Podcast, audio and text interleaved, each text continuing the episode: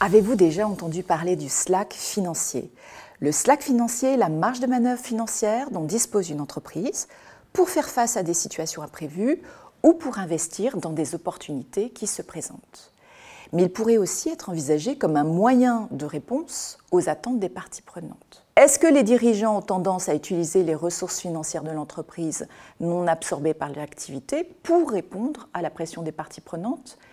Telle est la question à laquelle nous avons cherché à répondre dans un article publié en 2021. Pour répondre à cette question, nous nous sommes appuyés sur un échantillon de plus de 400 entreprises listées au standard Poor's 500 et avons examiné sur la période 2009-2016 la relation entre la performance sociale des entreprises et les ressources financières disponibles laissées à la discrétion de leurs gestionnaires. Un premier résultat de notre étude est que les dirigeants répondent bien à la pression des parties prenantes en utilisant les ressources financières disponibles pour augmenter la performance sociale de leur entreprise.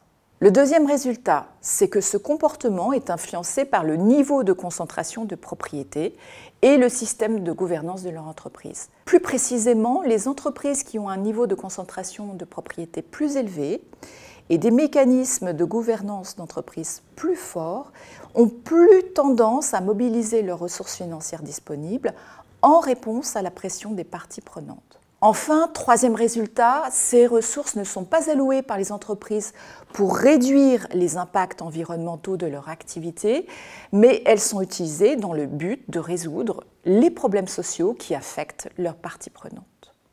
En d'autres termes, ce comportement peut être ici considéré comme une forme de gestion du capital réputationnel de l'entreprise à destination des parties prenantes.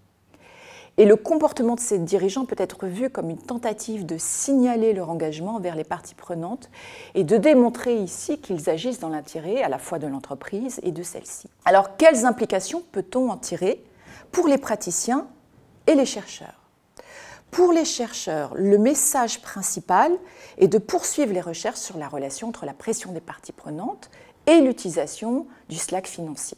Aux praticiens, nous pouvons dire que les entreprises qui ont un niveau de concentration de propriété élevé et des mécanismes de gouvernance forts sont mieux équipées pour répondre à la pression des parties prenantes et pour gérer avec efficacité le capital réputationnel de l'entreprise.